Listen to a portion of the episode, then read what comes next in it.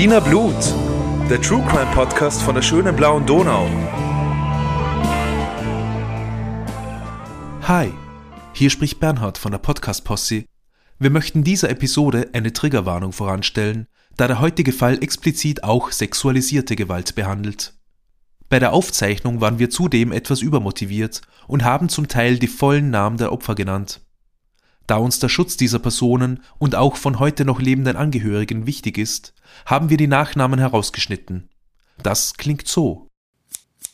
Wir hoffen, dass euer Hörerlebnis dadurch nicht beeinträchtigt wird und bitten um Nachsicht. Bei dieser Episode haben wir viel dazugelernt und werden in Zukunft noch sensibler agieren. Doch nun Ohren auf für unseren siebten Fall. Hallo liebe Leute, hier sind wir wieder, die Podcast-Posse aus Wien. Und zwar mit Claudia, Rita und Bernhard. Wir erscheinen jeden Donnerstag neu mit unserem Podcast, so auch heute oder an welchem Tag auch immer ihr das hört. ja, das, so ist es mit den nicht gescripteten äh, Begrüßungen, gell? Claudia. That's right. Wir sind auf Social Media, wenn ihr uns dort folgen wollt. Auf Instagram sind wir Podcast Posse Vienna, auf Facebook und auf Twitter sind wir der Podcast Posse. Wir haben eine Website, podcastposse.at und wir haben eine Nummer, da könnt ihr uns nicht anrufen. Aber ihr könnt uns dort Nachrichten schicken und zwar unter 0043 677 634 662 63. Ruft uns nicht an. Aber Sendet schreibt's uns. Nachrichten. Schreibt uns. Ihr könnt uns auch Sprachnachrichten via Messenger schicken Ja. und äh, wir antworten durchaus auch darauf. Und vielleicht, äh, wenn ihr möchtet, können wir eure Sprachnachrichten irgendwann im Podcast äh, zuhören lassen sein. Genau, also ihr könnt Oder uns so. voll. Ihr könnt uns Feedback schicken, ihr könnt uns Ideen für neue Fälle schicken, könnt uns alles schicken außer Nacktbilder, bitte. Ja. Keine Dickpics. Was trinken wir denn heute? Außer Schnaps. Hört sich so an, oder wie? ähm, ich würde sagen, ich habe eine, ähm, eine Honigmelonen-Limonade aus Hamburg. Äh, Fritz Limo heißt es. Was schenkst du dir da gerade ein, Claudia? Die schenkt mir gerade eine Cherry, Cherry Cola von Pepsi. Pepsi Zucker. Max. Pepsi Max, ist das so irgendwie besser? Maximaler Geschmack. Ich trinke heute was sehr Gesundes, nämlich I Am Super Juice Mangostinsaft. Den möchte ich dann probieren. Bedini, jederzeit. Meine Dose ist deine Dose. Leute, Leute, jetzt sollten wir jetzt einfach mal würfeln. Ähm, es ist ja äh, unsere siebte Folge äh, dieses Podcasts. Das heißt, äh, es ist wieder alles offen. Wir würfeln heute um unser Glück. Wer von den dreien darf denn dieses Mal eine tolle und möglichst blutige Story erzählen? Oder nicht blutig. Oder nicht blutig, ja. Aber sonst irgendwie spannend. Aber Crime. Und lustig. Aber Crime. Ja, Crime und Grime. Crime. Ich fange mal an. Fünf. Fünf. Was für eine Schon sehr Vorgabe. hoch. Ein Dreier. Auch ein Fünfer. Tja, Claudia, dann So wie jetzt letztes Mal. einfach nochmal. Ja. Das haben wir schon mal gehabt, ja. Okay, Sechs. das wird schwer. Eins. Okay. Dann fange ich also an. Äh, ich habe euch einen spannenden Fall mitgebracht, wie immer. Ähm, und zwar geht es in diesem Fall um den ersten Serienmörder der österreichischen Nachkriegsgeschichte. Oh. Habt ihr eine Idee, wer das sein könnte? Der erste Serienmörder. I have no idea.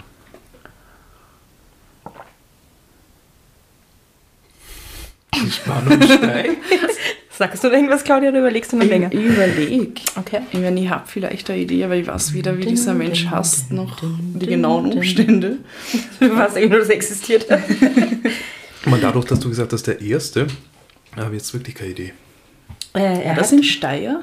Das war ein Steier. Ja, genau. okay, dann weiß äh, ich's. Der Arbeitstitel ist tatsächlich, äh, oder was heißt Arbeitstitel? Eigentlich gibt es äh, ganz viele Zeitungsberichte mit dieser Schlagzeile. Die, Pe die Bestie. Die Bestie von Steyr.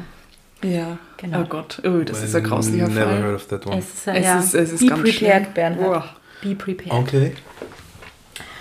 Und zwar fängt äh, dieser Fall folgendermaßen an. Es ist der 15.11.1955 in Steyr und eine lokale Tageszeitung berichtet vom Fund einer weiblichen Leiche am Stadtrand. Das ist jetzt für so einen relativ kleinen Ort wie Steyr, also jetzt nicht so eine Riesenmetropole, äh, schon ziemlich big news, dass dann eine Frauenleiche irgendwie am Stadtrand gefunden wird. Und zwar handelt es sich dabei um die 25-jährige Krankenschwester Margarete F- und äh, sie wird mit eingeschlagenem Schädel gefunden. Die Polizei geht eigentlich sofort von einem Sexualdelikt aus ähm, und fängt an zu ermitteln. Und bereits zwei Tage später soll der Täter schon gefunden sein. Das geht also relativ schnell, dass die da mit ihren Ermittlungen vorankommen. Ähm, dieser mutmaßliche Täter ist der 38-jährige Narkosearzt Günther. Ähm, der hat im gleichen Krankenhaus gearbeitet wie die Margarete. Daher kennen die sich und er hat, obwohl er verheirateter Familienvater ist, mit ihr ein Verhältnis gehabt. Also so richtiges, schönes äh, Arzt-Krankenschwester-Klischee. Ähm, da hat er schon mal ein ganz gutes Motiv irgendwie, weil vielleicht ist sie mir irgendwie lästig geworden als Geliebte. Wo sich die Quellen äh, ein bisschen widersprechen, ist, ob die Margarete vielleicht sogar schwanger war. Das wäre also dann noch ein Oh. größeres, offensichtlicheres Tatmotiv, dass der sich gedacht hat, naja, ich habe ja schon eine Familie und jetzt wird die ja noch schwanger, ich beseitige sie mal schnell. Ähm, was auf jeden Fall stimmt, ist, dass er am 10.11., also fünf Tage bevor man die Leiche findet, mit der Margarete nach der Arbeit verabredet war in der Nähe vom Krankenhaus. Ähm, weil aber eine Operation länger dauert, an der er beteiligt ist, kommt er zu spät und wo er am vereinbarten Treffpunkt auftaucht, ist die Margarete nicht da. Was er jetzt macht, ist, er fährt mit seinem Auto so ein bisschen rum und fährt diese Straße auf und ab und schaut, ob er sie noch irgendwo äh, sieht oder keine Ahnung, ob er sie da irgendwo findet. Es ist aber eigentlich niemand unterwegs, es fährt ein Radfahrer vorbei. Ähm, ja, das war es aber eigentlich schon. Ähm, nach dem 10.11. oder wahrscheinlich am 11.11. wird es dann schon irgendwie auffällig, dass die Margarete abgängig ist und so, dass sie nicht zur Arbeit erscheint, dass sie sich mit ihrer Familie, ihren Freunden meldet.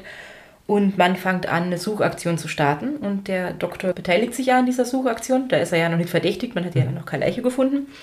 Und tatsächlich äh, findet er sie im Gebüsch, in der Nähe vom, vom Krankenhaus. Er findet sie, ja, das ist mh, Ja. verdächtig unter Ah, Umständen. irgendwie verdächtig. Vor allem äh, sagt er dann natürlich den Polizisten Bescheid, die da an der Suchaktion beteiligt sind. Und die äh, stellen dann irgendwie fest, von der Stelle, wo er sagt, dass er sie gesehen haben kann, kann er sie eigentlich gar nicht gesehen haben.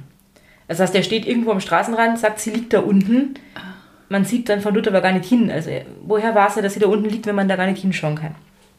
Ähm, die fangen natürlich dann sofort an, ihn zu verdächtigen. Und dann stellt sich ihm diese ganze Geschichte raus, die haben eh ein Verhältnis gehabt, so weiter und so fort. Er erzählt dann, wie sie verabredet waren, wie er da irgendwie äh, sie nicht mehr gefunden hat, also dass sie da wahrscheinlich schon verschwunden war. Er sagte, dass da so ein Radfahrer unterwegs war und dass der ihn ja dort gesehen haben muss, wie er sozusagen da hier gesucht hat. Das glaubt ihm aber niemand. Äh, kann ihr bald einmal wer erzählen, dass da nachts in Steyr ein Radfahrer rumfährt? Beweist das mal. Da Ähm. fahren keine Radfahrer. Jemals. Das weiß ich jetzt nicht so genau, aber ich meine, vielleicht auch so viele, dass man überhaupt nicht sagen kann, wer soll das gewesen sein, wie soll man rausfinden, wer das war, damit er das bestätigt. Fritz Phantom. Auf Tom Turm. Auf Tom Turbo. ähm, schließlich gesteht dann der Doktor auch, allerdings nicht, dass er die Margarete getötet hat, sondern ähm, dass er die Leiche schon vorher gefunden hat, vor dieser Suchaktion. Und dass er aber äh, nichts sagen wollte zuerst, um sie nicht verdächtig zu machen und dann diese Suchaktion genutzt hat, um zu sagen, okay, sie liegt da unten, weil er das aufgeklärt haben wollte. So. Okay. Ja. Das nutzt ihm eigentlich nichts. Die verdächtigen ihn natürlich weiterhin. Er ist der Hauptverdächtige. Er sagt dann, naja, das ist ein Sexualdelikt. Das war ja meine Geliebte. Warum hätte die missbrauchen sollen? Mit der habe ich doch sowieso was am Laufen gehabt. Und äh, die Polizisten sagen dann aber, naja, vielleicht war das nur ein Ablenkungsmanöver. Du lässt das so ausschauen wie ein Sexualdelikt, damit du eben nicht verdächtig bist. So. Ähm, tatsächlich kommt er dann in Untersuchungshaft und da bleibt er ein halbes Jahr, äh, bis er dann aus Mangel an Beweisen freigelassen wird. Äh, er zieht dann aus Steyr weg, will irgendwo ein neues Leben anfangen. Seine Ehefrau verübt mehrere Selbstmordversuche. Weil das ist natürlich, er kann wahrscheinlich ja nicht mehr als Arzt arbeiten, zumindest schon einmal nicht mehr dort, wo er war. Was machst du mit diesem Ruf, den du da hast, irgendwie? ja, das ist Ja. heftig. Für die Kinder. Für die Kinder, Ja. für seine Frau, also für Wahnsinn. alle eigentlich, die, Ja. den, die den kennen. Ah, natürlich für die Angehörigen von der Margarete wahrscheinlich, wenn man da so einen äh, als total passenden Täter präsentiert kriegt und dann ist er das gar nicht. Macht ja, Ja. was mit ihr. Genau. Und in der Zeit, während der Dr. Hoflein in Untersuchungshaft äh, ist, macht die Polizei eigentlich einen ziemlich schweren Ermittlungsfehler. Nämlich, ähm, sie bringen den äh, Mord mit, mit zwar sehr ähnlichen Vorfällen, die kurz vorher passiert sind in Verbindung, mhm. wo man aber eigentlich schon Muster hätte erkennen können. Nämlich passieren kurz davor, also wir erinnern uns, die Margarete wird am 15.11.1955 gefunden. Ähm, bereits im August 1955 äh, wurde die 27-jährige Krankenschwester Margarete B. von einem Radfahrer mit einem Hammer niedergeschlagen und dabei schwer verletzt. Mhm. Ah, in Steyr oder in der Umgebung von Steyr. Ähm, die überlebt das, die erzählt dann aber, ah ja, dieser Typ hat sie niedergeschlagen und der wollte sie vergewaltigen und nur weil ein Auto entgegengekommen ist und diese Scheinwerfer dorthin gestrahlt haben, äh, hat er von ihr abgelassen und ist abgehauen. Das ist eine unaufgeklärte Tat und die mhm. Polizei hat da keine Verbindung hergestellt. Und da Anfang November, also nur kurz bevor die Margarete Fluch umgebracht wird, äh, passiert was ähnliches nochmal, nämlich die 24-jährige Hilfsarbeiterin Gertrude wird auch in der äh, näheren Umgebung von Steyr von einem Radfahrer wiederum mit einem Hammer verletzt und äh, trägt irgendwie schwere Kopfverletzungen davon. Wird auch nicht aufgeklärt. So. Aber wie kann man denn das nicht sehen, diese Verbindung? Also vor allem, wenn es so knapp vorher ja, war. Es wirklich. ist mir tatsächlich auch ein, ein Rätsel, hm. wieso da keine irgendwie Verbindung hergestellt worden ist. Schlechte Polizeiarbeit. Ja. Spätestens, spätestens an, nachdem sie den aus der Untersuchungshaft entlassen haben, wenn sie schon so überzeugt davon war, dass der, äh, waren, dass der passt, hätten sie ja da vielleicht nochmal irgendwie, ne? alle mit Kopfverletzungen, mhm. eingeschlagenem Schädel und so. So wie man das immer in den Krimis ja. sieht. Das war übrigens, falls ihr euch fragt, kein normaler Hammer, sondern ein sogenanntes Maurerfäustel. Ein Maurerfäustel äh, ist so ein, wie man das kennt, Holzstiel und obendrauf der Hammer hat aber nicht zwei unterschiedliche Seiten, also diese Spitze und die flache, mhm. wie man das von so einem normalen Hammer kennt, sondern ist einfach nur so ein schwerer Block, mhm. der an allen Seiten gleich ist und den nimmt man äh, wenn man Maurer ist, um die Ziegel, Ziegel irgendwie festzuklopfen. Genau. Ah, ja. genau. Mhm.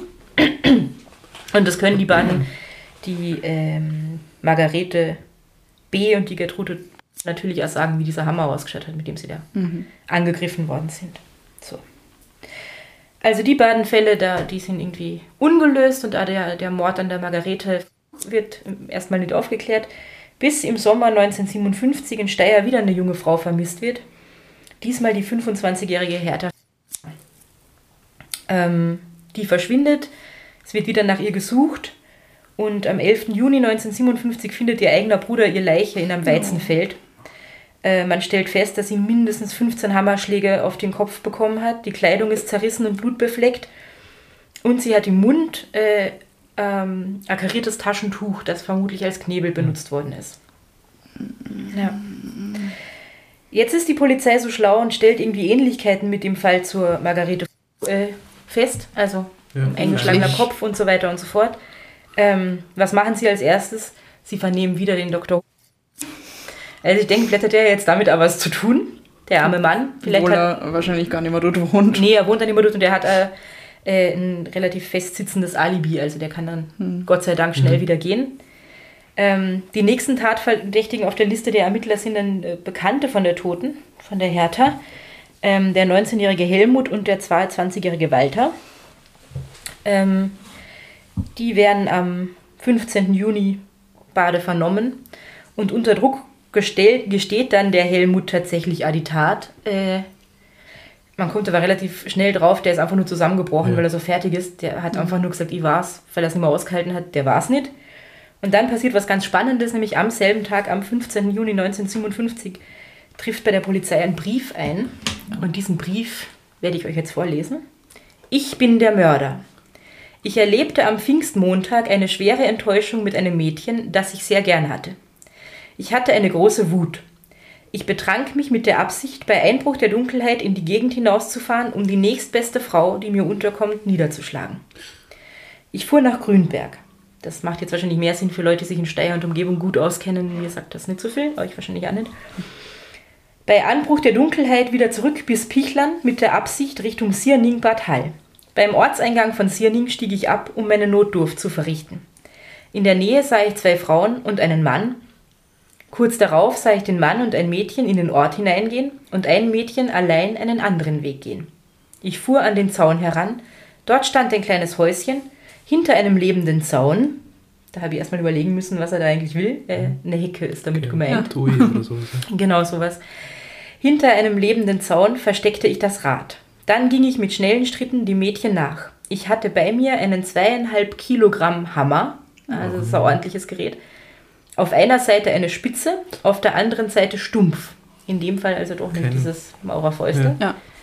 Hat er sich was anderes aus dem Werkzeugkoffer mitgenommen. Als ich fast auf gleicher Höhe mit ihr war, schlug ich mit dem Hammer auf ihren Hinterkopf. Sie sank sofort lautlos zu Boden.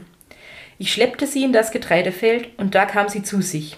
Ich wollte noch einmal zuschlagen, aber sie wehrte sich sehr. Ich war sehr, sie war sehr stark.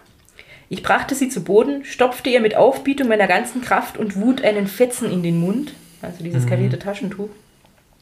Dann habe ich sie vergewaltigt.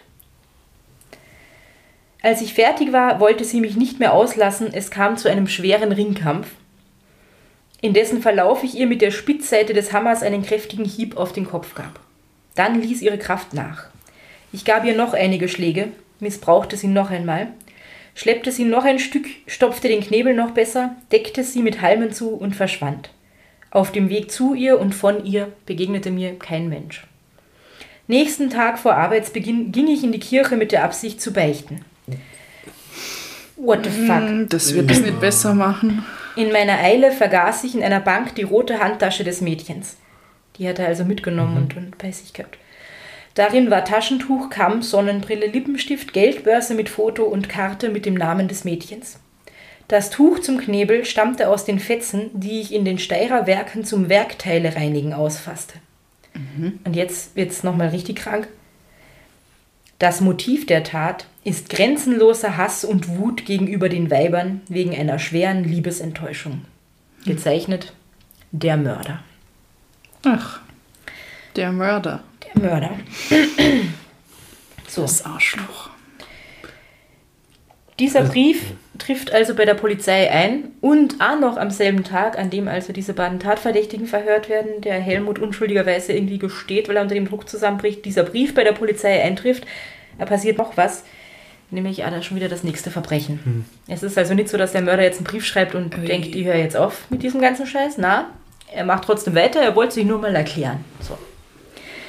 Die 21-jährige Hertha geht in Steyr vom Kino nach Hause.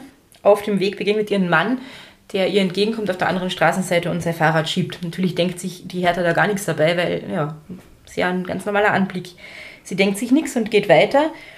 Der steigt dann auf sein Fahrrad, ändert die Richtung und fährt ihr nach. Ähm, da wird die wahrscheinlich schon ein bisschen, also wenn ich mir das so vorstelle, wird die da schon ein bisschen mulmig geworden sein. Er holt dann tatsächlich mit dem Hammer aus. Sie kann aber ausweichen diesem Schlag. Ähm, trotzdem geht er sie dann an, fordert sie zu sexuellen Handlungen auf, wie sie sagt, und äh, sie schreit dann gellend um Hilfe, weil sie da natürlich keinen Bock drauf hat. Zufällig kommt auf dieser sonst menschenleeren Straße ein Motorradfahrer entgegen, der die Situation erkennt.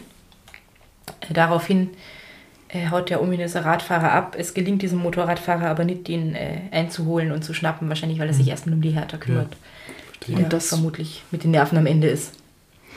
Und das war zwei Tage später? Oder Das was? war am selben Tag, an Am dem Tag, an dem der Brief bei der Polizei eingetroffen ist, äh, passiert das mit der Hertha. Dieser Motorradfahrer, also wahrscheinlich am Abend, der Brief wird tagsüber angekommen sein. Angekommen sein Mhm. das, Aber irgendwann ein paar Tage nachdem er praktisch den vorherigen Mord begangen hat. genau. Ja. Äh, dieser Motorradfahrer ruft dann natürlich ähm, die Polizei sofort. Und ähm, was die Polizei dann dort findet, an dem Ort, wo dieser Angriff auf die Hertha stattgefunden hat, ist die Armbanduhr des Täters und außerdem auch sein Fahrrad, das er da äh, noch stehen hat, weil er ja abgestiegen ist, um sie mit diesem Hammer äh, äh, anzugehen. Und den Hammer finden sie auch. So. Jetzt haben sie also schon einige Hinweise, womit sie sich da auf die Suche nach dem wahren Täter machen können. Und äh, es wird eine Großfahndung gestartet. Es gibt 10.000 Euro Schilling Belohnung für sachdienliche Euro Hinweise. Schilling. Also Euro 10.000 Schilling. Schilling. Habe ich es richtig verstanden? Entschuldigung. 10.000 Schilling. 10.000 Okay.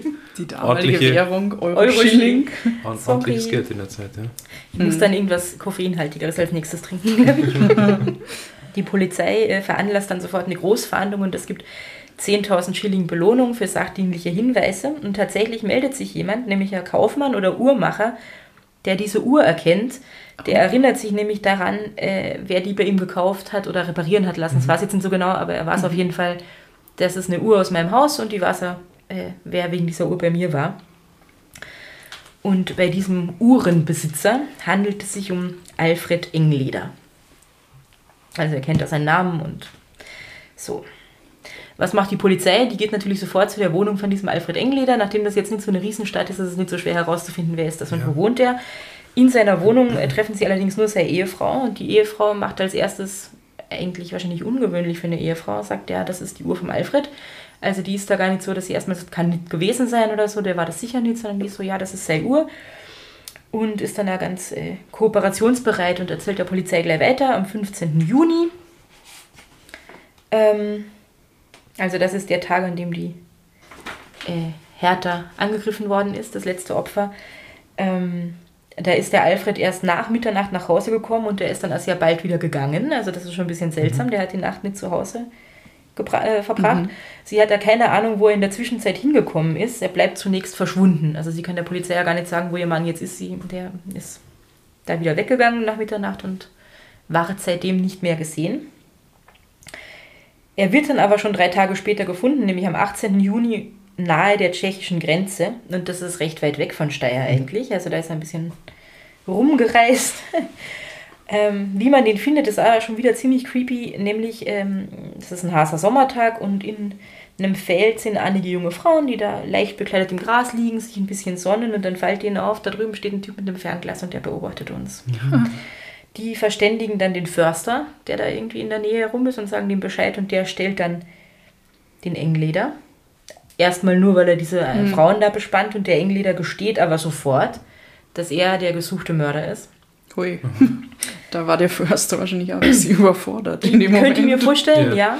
Ähm, und der Engländer gesteht nicht nur, dass er der Mörder ist, er fängt da relativ bereitwillig an äh, zu erzählen, warum er das eigentlich macht. Er hat ja in seinem Brief schon ausführlich dargelegt, grenzenloser Hass und Wut auf die Weiber. Ja, da klang er schon sehr redselig eigentlich. Ja, hat schon einen recht langen um Brief um geschrieben. selber geht, ja. Genau. Und äh, er erzählt jetzt gleich aus seinem Leben und wahrscheinlich in seiner Welt sind das total gute Gründe, warum man sowas macht, könnt ihr mir vorstellen. Ähm, der Alfred Engländer wird geboren 1920. Ähm, als er vier Jahre alt ist, lassen sich die Eltern scheiden und er kommt ins Waisenhaus. Das, Oh. Wahrscheinlich, weil der Vater wollte nicht und die Mutter wird vielleicht allein nicht für ihn haben sorgen können oder so, könnt ihr mir vorstellen. Also das ist ja schon mal kein schöner Start ins Leben. Er kommt ins Waisenhaus und er sagt, er ist dort sehr streng erzogen worden. Äh, man muss ja dazu sagen, der Alfred Engleder ist mit einer Körpergröße von 1,58 Meter unterdurchschnittlich groß. Ähm, und man merkt da schon, er fängt immer an, Frauen die Schuld für alles zu geben, was in seinem Leben äh, nicht so gut funktioniert. Also erstmal die Mutter, weil sie ihn weggegeben hat. Das finde ich noch recht nachvollziehbar. Er sagt dann, er war in diesem Waisenhaus, äh, das waren glaube ich Nonnen, die sich da um ihn gekümmert haben. Ich wollte gerade sagen, Ja. das waren sicher Nonnen. Creepy as shit. Ähm, er sagt auf jeden Fall, diese Nonnen haben ihm immer viel zu wenig zu essen gegeben und deswegen sind sie schuld dran, dass er so klein ist. Ähm, Ja. Wow. Mit 14 geht er dann nach Linz und äh, kriegt dann eine Lehrstelle. Äh, 1939 geht er zur Wehrmacht, also da ist er 19 Jahre alt. Und er verbringt dann, äh, erlebt den Krieg und äh, das Kriegsende dann in russischer Kriegsgefangenschaft. Also ein besonders schönes Leben hat er bis zu dem Punkt sicherlich noch nicht gehabt. So. Und was sich da auch schon herausstellt, ist, der, der Alfred fühlt sich immer ungerecht behandelt und der hat immer so einen Drang, sich irgendwie an der Welt dafür zu rächen, dass er so ein beschissenes Schicksal hat. Ähm, 1948, da ist er dann 28, heiratet er. Und äh, während er verheiratet ist, lernt er dann äh, eine gewisse Bertha kennen. 1951, also nachdem er drei Jahre verheiratet ist, lässt er sich schon wieder scheiden. Ähm, angeblich äh, hat seine erste Frau ihn misshandelt. Möglich, vielleicht auch nicht. I don't care, ehrlich gesagt, an dem Punkt. Er lässt sich auf jeden Fall scheiden und heiratet dann die Bertha. Die Bertha heiratet aber eigentlich auch nur deswegen, weil sie schwanger von ihm ist. Also die, mit der er schon während seiner Ehe was angefangen hat. Äh, die sind dann verheiratet, es kommt ein zweites Kind, es kommt ein drittes Kind äh, und während er in Untersuchungshaft sitzt dann später, auch noch ein viertes Kind, das die Bertha von ihm zur Welt bringt. Bekannt ist er eigentlich als fleißiger Arbeiter und, äh, und fürsorglicher Vater, also er fällt überhaupt nicht den Nachbarn oder so nicht unangenehm auf. Ist halt so der kleine Alfred, der da irgendwie ganz normales Leben äh, führt.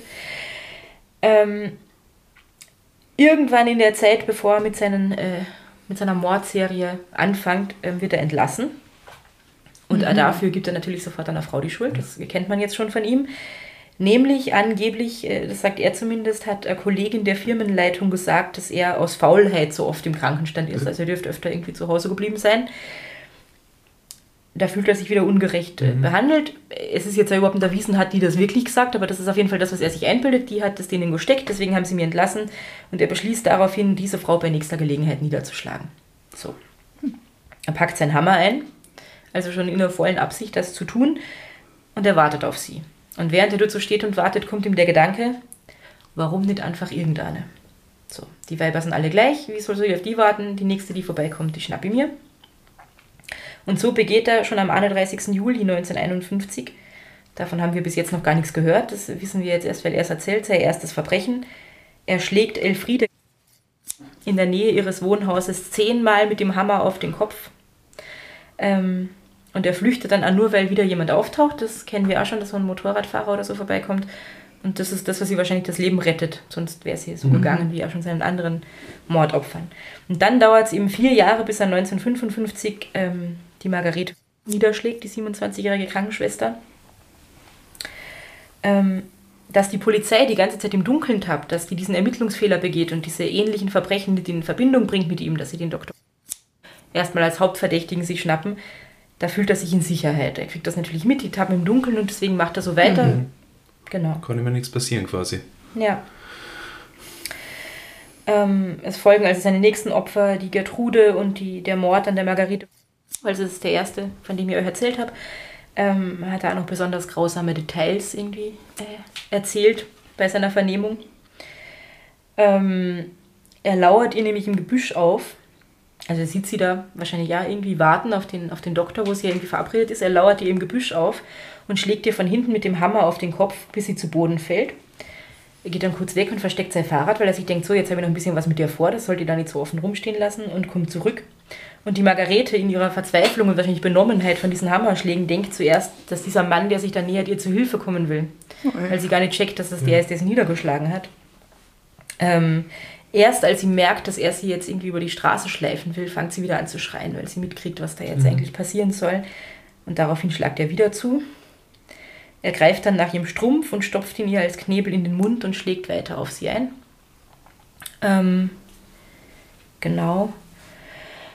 Und dann, und das sind die Quellen, also ich habe mehrere Zeitungsberichte aus der Zeit gefunden und das sind sie ein bisschen wieder, also was heißt widersprüchlich, unterschiedlich sind sie. Die anderen Quellen sagen nämlich, er ist, während er da versucht, sie weiterzuschleifen, mit ihr zusammen in einen Graben gestürzt, also so ein Abhang Richtung Fluss runter, ungefähr drei Meter tief. Ähm, die anderen Quellen sagen, dass sie da am Ende selber runtergefallen ist. Das weiß man jetzt nicht so genau. Mhm. Ähm, auf jeden Fall. Ähm, der Alfred äh, zerrt sie da irgendwo hin, lässt sie da erstmal liegen und geht wieder zurück zur Straße, weil er da Spuren verwischen will. Also vielleicht ist da schon Blut, da ist vielleicht der Abdruck von seinem Fahrradreifen, keine Ahnung. Er kommt wieder, Sie schreit wieder, natürlich, was soll sie ja sonst denn? Die ist immer so, ähm, wenn man das liest, kriegt man so den Eindruck, sie ist immer so weggedämmert, bewusstlos gewesen, wieder zu sich gekommen, hat geschrien, er hat wieder zugeschlagen, bis sie wieder Ruhe gegeben hat. Also es dürfte relativ lang gedauert haben. Ja, und schlussendlich vergewaltigt er sie dann natürlich auch und lässt sie einfach liegen. Fahrt mit seinem Fahrrad davon. Am nächsten Tag äh, kehrt er nochmal zum Tatort zurück. Warum auch immer er sich das nochmal anschauen will. Merkwürdigerweise ist die Margarete nicht mehr da, wo er sie hat liegen lassen, sondern ein paar Meter weiter. Was man jetzt daraus schließen kann, ist, nach dieser ganzen Tortur ist sie genau. immer noch nicht tot ah. gewesen, hat es geschafft, sich da irgendwie weiter zu schleppen. Und da ist ihm jetzt die Frage, ist sie da den Graben runtergefallen oder war das schon vorher? Ähm, und hat es geschafft, sich diesen Strumpf, den er als Knebel benutzt hat, aus dem Mund zu ziehen. Mhm. Noch ein Fehler, den die Polizei gemacht hat. Diesen Strumpf hat man nämlich auch gefunden, wo man die Leiche gefunden hat, hat das überhaupt nicht mit dem Fall in Verbindung gebracht hätte man ja vielleicht auch schon irgendwas, mhm. ähm, irgendwelche Muster erkennen können. Aber ja. mit diesem Taschentuch, das dann als Knebel benutzt worden ist. Auf jeden Fall, wir wissen jetzt, warum der da liegt, nämlich weil die Margarete sich den selber noch aus dem Mund gezogen hat, was sie sich da weitergeschleppt hat. Genau. Nachdem der Alfred Engleder das also alles erzählt und geschildert hat, wird er natürlich sofort verhaftet. Ähm, ja, da so keine Chance, da nochmal wegzukommen. Und im März 1958 findet dann schon die Verhandlung statt. Ähm, genannt wird er, das habe ich eh schon gesagt, von da an eigentlich von allen Medien nur noch die Bestie von Steyr. Mhm. Und das hat zu Recht. Yep. Ähm, und er wird von den Geschworenen natürlich schuldig gesprochen, nämlich des Mordes an Hertha. Der Notzucht mit tödlichem Ausgang an Margarete. und vier weitere Vergewaltigungen. Wieso ist das kein Mord an der Margarete? Ich habe mir das auch gefragt, ich weiß es nicht so genau. Ähm, da ist wohl irgendwie die Vergewaltigung hat mehr gewogen. Vielleicht hat er da einfach gesagt, okay, die, die, die, die Hertha, die wollte er ja tatsächlich, da ist er mit dem Vorsatz hingegangen, eine Frau niederzuschlagen, so wie er das ja erzählt hat. Ähm, und bei der Margarete, die wollte er vergewaltigen und hat vielleicht, nur ist jetzt so ein blödes Wort, mehr auf sie eingeschlagen, damit sie aufhört zu schreien und nicht in der Absicht, sie zu töten. Vielleicht macht das den Unterschied, ich weiß Ja, es aber das nicht. Rechtssystem war damals, glaube ich, noch Das Rechtssystem ist immer noch zeitweise weird und da bestimmt noch mehr. Ja. Auf jeden Fall. Einmal Mord, einmal Notzucht mit tödlichem Ausgang und vier weitere Vergewaltigungen. Und äh, er wird verurteilt zu lebenslangem schwerem Kerker. Gut. So. Jetzt wird ihr wahrscheinlich denken, der Fall ist aus. Der Alfred sitzt im Gefängnis und das war's. Aber nein, ich habe noch einen interessanten Twist für euch. Die Geschichte vom Alfred Engleder ist nämlich nie zu Ende. Äh, aus dem lebenslangen schweren Kerker wird nichts. Er wird nach 26 Jahren wieder entlassen. Warum auch immer. Da ist er 71 Jahre alt, kommt aus dem Gefängnis raus. Und äh, untergebracht wird er dann im Wiener Schottenstift, weil man sagt, okay, den kann man jetzt nicht mehr so resozialisieren, dass der nochmal einen Job kriegt. Was soll der machen? Der ist außerdem schon alt. Der Staat will aber auch nicht für ihn sorgen. Also man schiebt ihn ins Wiener Schottenstift und sagt, du kannst doch dort als Haustischler arbeiten und dir Kost und Logis somit irgendwie selber verdienen. Das macht er auch. Äh, während er da im Schottenstift als Haustischler arbeitet und wohnt, lernt er die 26-jährige Prostituierte Sonja kennen. Oh no. Ja, und die zieht in diese kleine Wohnung, die er da im Stift hat, bei ihm ein. Die sind also eine Weile zusammen und am 8. April 1993 fangen sie aber an zu streiten. Vielleicht haben sie ja vorher schon öfter gestritten. Sie streiten sich, weil die Sonja möchte noch ausgehen. Der Alfred, der ja schon ein alter Mann ist, möchte das nicht. Sie streiten also fürchterlich und daraufhin rammt die Sonja ihm ein 20 cm langes Küchenmesser in den Rücken Ah. und verlässt die Wohnung. So. Er liegt jetzt da mit diesem Messer im Rücken. Und sie geht. Ähm, sie kommt dann später noch einmal zurück in die Wohnung, nachdem sie da rausgegangen ist, nachdem sie ihm das Messer in den Rücken gesteckt hat, um Geld zu holen. Der liegt dort, sie kümmert sich nicht um ihn, sie schaut nicht, lebt er noch, ist der tot, ist sie wurscht, sie geht relativ schnell wieder raus. Womit sie aber überhaupt nicht gerechnet hat, ist, der Alfred lebt nicht nur noch, er schafft es, als selbstständig aus der Wohnung zu robben. Dort wird er gefunden, wahrscheinlich von irgendwelchen Mönchen, die halt in dem Stift rumsteigen, keine Ahnung, und ins AKH gebracht, er lebt also noch. Ähm, während er da eingeliefert wird, geht die Sonja äh, nach Floridsdorf zum Floridsdorfer Bahnhof, lernt dort einen Mann kennen, wie auch immer, warum auch immer, keine Ahnung, und beschließt mit diesem Mann in die Wohnung zu fahren, um dort zu übernachten. Was auch schon mega widerlich ist. Sie geht ja davon aus, dass da noch der Alfred, äh, der Tote, irgendwie liegt. Ach so, in ihr Wohnung. Oh. Ja, sie hat ja keine eigene, sie wohnt ja. Also ja, ja, ich Genau. hab gedacht in seine Wohnung, also Nee. von dem Mann. Er hat wahrscheinlich auch keine, keine Ahnung. Okay. Sie beschließen auf jeden Fall in diese Wohnung im Schottenstift zu gehen, wo sie davon ausgehen muss, dass diese Leiche dort liegt, also auch schon äh, widerlich. Und die Leiche liegt da aber gar nicht, weil erstens ist der Alfred nicht tot, zweitens liegt er dort nicht mehr. Was sie dort erwartet, äh, sind Polizeibeamte, die natürlich in der Wohnung die Spuren sichern, nachdem sie da den, äh, den Alfred mit dem Messer im Rücken gefunden haben. Und äh, sie wird natürlich dann sofort festgenommen. Ähm, Alfred Engleder stirbt knapp einen Monat später an den Folgen von dieser Verletzung im Krankenhaus. Sonja wird zu 15 Jahren Haft verurteilt. 15. Ist Wow. jetzt mittlerweile dann auch schon wieder draußen auf jeden Fall. Ähm, der Fall ist, wie ich schon gesagt habe, der erste Serienmörder eigentlich, der, der, wobei Serienmörder hat der nur zwei Morde, nur zwei Morde begangen. Man nennt ihn den ersten Serienmörder der österreichischen Nachkriegsgeschichte und äh, der Fall ist in den, wieder aufgegriffen worden. Es gibt einen Spielfilm von 1958, ich habe den nicht gesehen. Äh, der Titel ist, 50, hast du gesagt? Wow, also quasi gleich danach. aus der Zeit, ja. genau, Da haben sie sein Ende noch gar nicht verfilmen Na, können. Nein, das hat schade. bis jetzt niemand getan. Also wenn ihr Lust habt, ähm, der Spielfilm hat den Titel Gestehen Sie Dr. Korda und äh, im, im Fokus steht da eigentlich gar nicht der Alfred, sondern die äh, Verdächtigung und die Inhaftierung vom Dr. ah ja. der ja gar nicht der Täter ist. Und außerdem, äh, vielleicht kennt ihr das Stück von Helmut Qualtinger Unternehmen Kornmandel. Das, äh, da hat egal, könnt ihr es euch ja jetzt anschauen, lesen, hören, wie auch immer. Äh, für dieses Helmut Qualtinger Stück hat der Fall als Vorlage gedient. Ah. Und damit wir jetzt noch mit was Schönem, einer irgendwie schöneren, äh, nach diesem wirklich unfassbar widerlichen Fall, ähm, mit einem etwas schöneren Ding äh, enden können, die Elfriede Das war eine von den Frauen, die vom, vom Alfred angegriffen niedergeschlagen worden ist. Die verliebt sich in den Kriminalbeamten, der in ihrem Fall ermittelt und die heiraten dann. Ah, Ja, also wenigstens, Immerhin, ja. wenigstens da was Gutes. das ist Genau. schön. Meine Quellen für den Fall waren das übliche Wikipedia natürlich. Gott sei Dank gibt's das.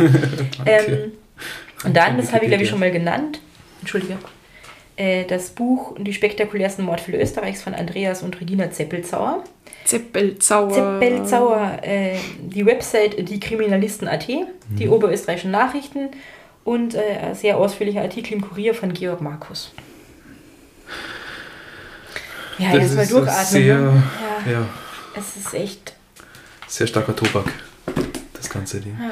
Weil du, weil du gesagt hast, äh, also unter Anführungszeichen jetzt äh, zwei Mordopfer und trotzdem Serial Killer Mhm. quasi, ja. Ich meine, er wollte ja eigentlich mehr umbringen. Das ist zweimal jetzt mindestens, wenn ich das richtig in Erinnerung habe, zweimal ist er von den, von den Scheinwerfern da von Autos oder, oder Motorrädern eigentlich davon äh, abgehalten worden, Genau. weiterzumachen. ja, also wenn dann von, von, von, von, von der Art und Weise, wie er vorgeht und so weiter, ist es ja Sicher, Serial er hat ein und der Muster. hätte ja auch weitergemacht. Und wenn dann nicht irgendwie ein Scheinwerfer, Ja. irgendein entgegenkommendes Fahrzeug, dieser Motorradfahrer vorbeigekommen wäre, hätte er sicher noch viel mehr Frauen Ja, Der hat ein Muster und einen Mörderknall. umgebracht. Genau. Und wenn er nicht so blöd gewesen wäre äh, und seine Armbanduhr verloren hätte, wer weiß, wie lange er noch weitergemacht hätte nach demselben Mhm. Schema.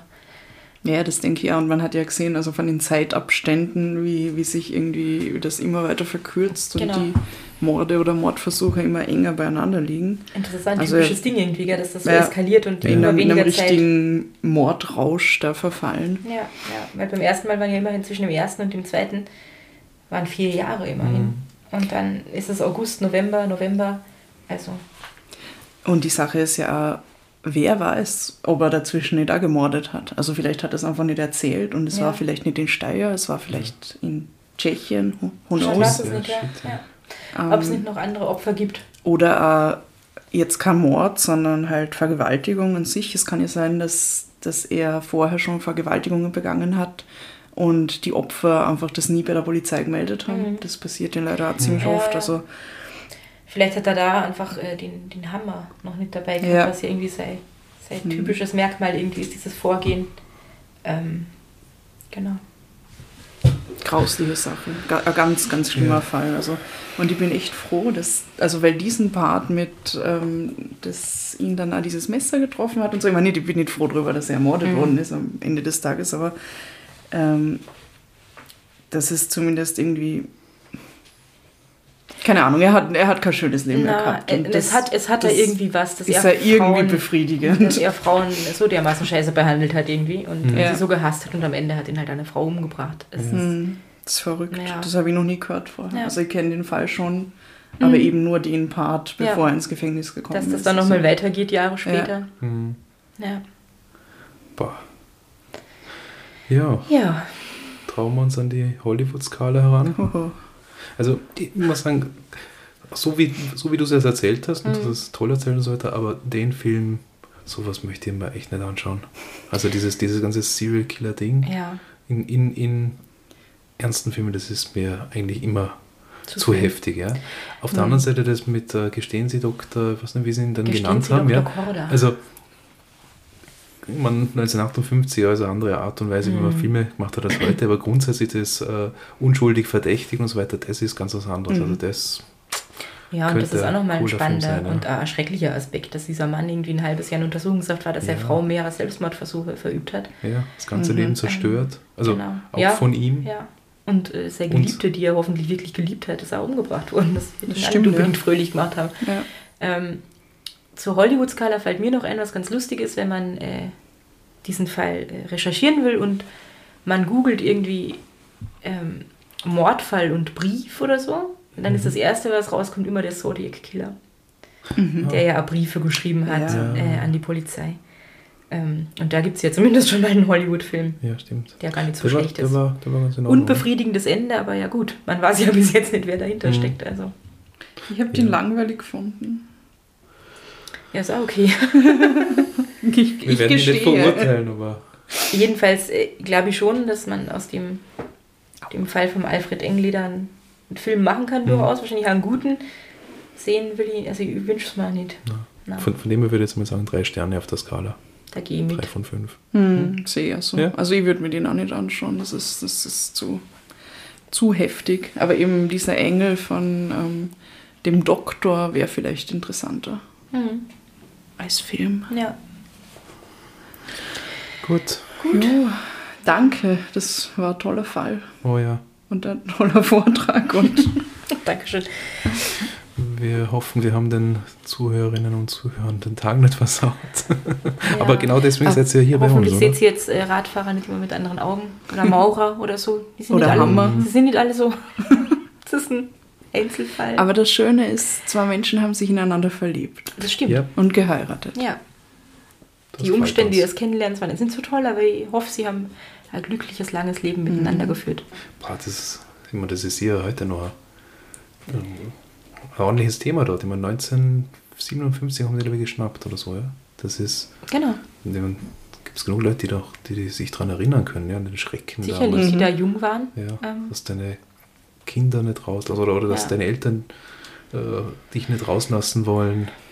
Wahrscheinlich äh, junge Frauen, die da irgendwie Ja. gerade so in dem, also er hat ja seine Opfer waren ja alle irgendwie in den 20ern, äh, wenn da regelmäßig oder halt immer mal wieder Mhm. Frauen vermisst werden oder angegriffen werden in Steyr, könnte ich mir vorstellen, dass Frauen, die da in dem Alter waren, sich wahrscheinlich ja, äh, Ja. immer noch mit Schrecken daran zurückerinnern, dass sie vielleicht nicht gerne allein auf der Straße waren. Und vielleicht nicht nur in Steyr, weil das Ja. hat ja, glaube ich, ein relativ großes Das- Medienecho ja, gegeben. Und Klar. ich glaube, damals war man dann noch eher so, ah, boah, sicher, gehen wir raus in der Nacht. Und Mhm. das hat sich dann wahrscheinlich auch damit gewandelt. Ja.